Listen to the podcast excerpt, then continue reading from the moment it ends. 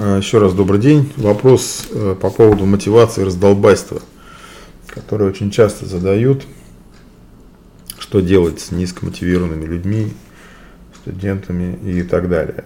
А, как правило, если человек э, ленится, там, не проявляет желания, соответственно, халатность или раздолбайство, это частный случай лени, э, все это является следствием того, что человек – недомотивирован. То есть у него нет понимания, зачем ему не надо что-то, зачем ему надо прилагать какие-то определенные усилия.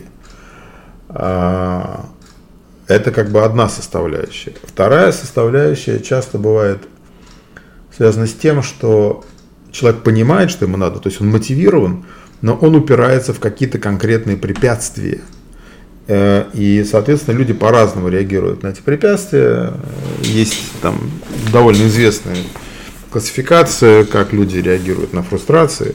И одна из самых распространенных реакций, это когда люди вместо того, чтобы преодолевать препятствия, они забиваются в щель, э, пытаются его избегать. Потому что когда возникает препятствие, сложность возникает не в самом препятствии, а когда человек э, не знает, как его преодолеть, либо верит, что не знает. Да? И вот эта неопределенность, она дает страдания. Человек, естественно, хочет избегать от страдания, поэтому он э, постоянно прокрастинирует, откладывает э, для того, чтобы, так сказать, не страдать, не, не связаться с этим препятствием. Это вообще глобальная проблема.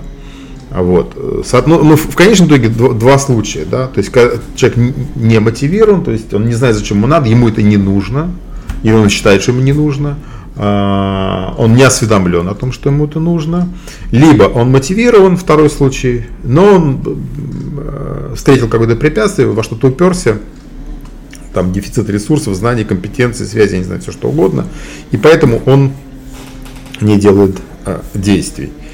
Э, и работать в ситуации можно именно в зависимости от того, как происходит идентификация причина, почему человек не совершает действия. Да? То есть э, понятно, что если э, человек чего-то не хочет, то, что мы ему предлагаем, да, то мы не можем ему это навязать. Ну, точнее как, э, есть техники активных продаж, но когда речь идет о каких-то более-менее фундаментальных вещах, как знания, навыки, то об этом сложно говорить. Да? Вот. То есть мы сразу убираем из рассмотрения ту группу людей, которым активно ничего не надо, у них все есть, у них, у них нет проблемы, у них как бы проблема решена. Вот. Хотя можно с любой группой работать, но мы эту убираем, да, потому что все-таки, допустим, э, если мы говорим об образовании, то приходится часто сталкиваться со студентами, э, которые говорят, мне это не надо. Э, очень часто э, тут такой момент возникает, что хотя считается, что более консервативны взрослые, но на самом деле я сталкивался с тем, что молодые, там, дети, студенты, подростки, там, они подчас в некоторых вопросах значительно более консервативные и менее гибкие, чем более взрослые люди. Да? И есть категория там, студентов, которые там, э, они не знают, что им надо, но знают, что им не надо. То есть им это не интересно там вообще все, да, то есть для них это все плохо. Да?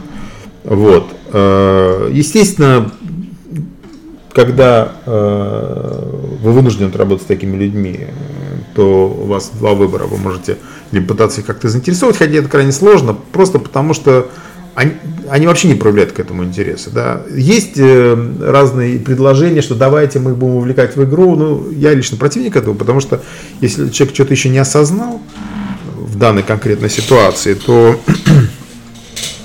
э, бесполезно ему что-то говорить. Вот. Э, единственный подход, который иногда немножко срабатывает, если вы начинаете пугать человека, да, то есть когда вы показываете ему его неосведомленность, его беспечность, какие-то риски, потому что когда вы пугаете человека, то иногда это э, является самым лучшим способом создать мотивацию, какую-то краткосрочную это а, определенную сложность представляет, но тем не менее всегда это все сводится к тому, что вы ищете какие-то слабые точки. То есть вы всегда смотрите, на какую точку человек реагирует, потому что всегда человеку что-то нужно. Другое дело, можно ли провести связь между тем, что человеку нужно реально, тем, что вы можете предлагать.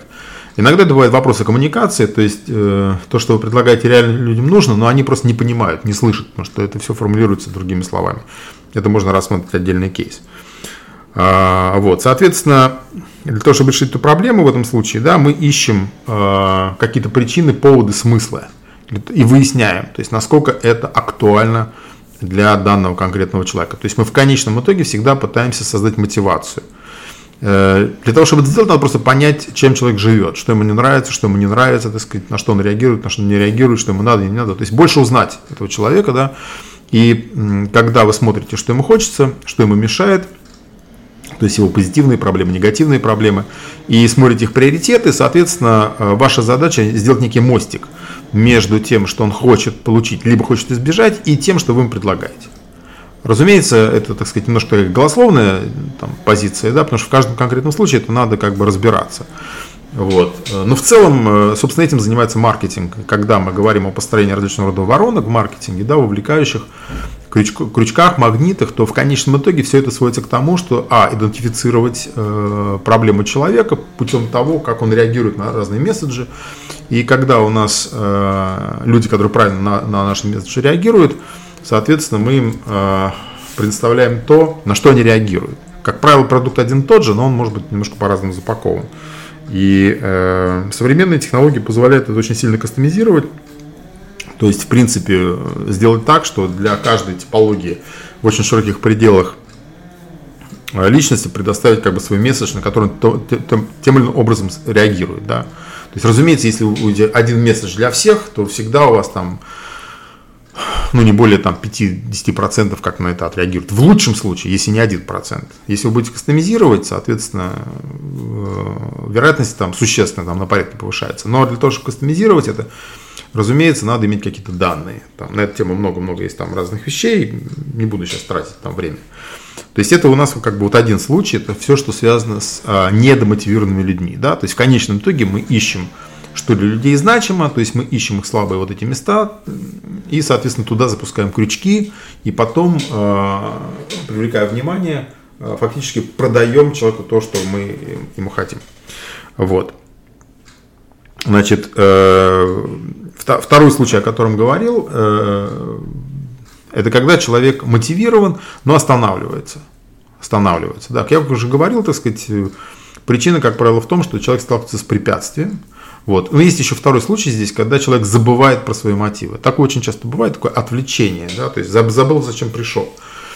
Вот. И, э, соответственно, здесь две тактики. В одном случае вы выясняете причину, почему человек стоит. Как правило, э, причина, так сказать, в большей степени психологического характера, и задача заключается в том, чтобы помочь человеку начать снова делать. Э, там может быть, там вторая, третья, десятая попытка, даже неудачная, но тем не менее главная ключевая задача здесь помочь человеку э, продолжать попытки. Другое дело, что эти попытки должны быть не тупые, а каждый раз какие-то там нюансы должны меняться, но в конечном итоге задача сводится к э, тому, чтобы человек не бросал. Вот. Если человек забыл про свои приоритеты, да, то есть забыл, зачем он э, что-то делает, он забыл про свою мотивацию, что встречается очень часто, то вы просто как бы напоминаете ему, помещая это в его фокус, происходит восстановление приоритетов, и человек что-то начинает делать.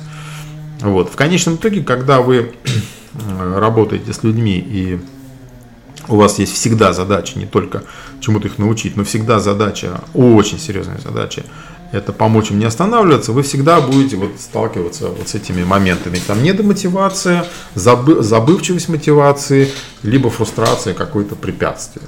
Все. Вот. И при том, что кажется, что вот этих вариантов может быть очень много, но если вы работаете с большим количеством людей, там, условно, там, отработали с 50-100 людьми, то есть прошли конкретные ситуации, когда вот человек встал, да, или не хочет действовать, то через какое-то время вы будете видеть паттерны, и очень легко их распознавать. И э, для вас вот эта проблема снова как бы перезапустить человека, она будет, в общем, довольно несложно решаться. Вот. Просто там есть много-много нюансов, э, которые бессмысленно рассказывать в таком коротком, так сказать, там тесте, тексте, пардон.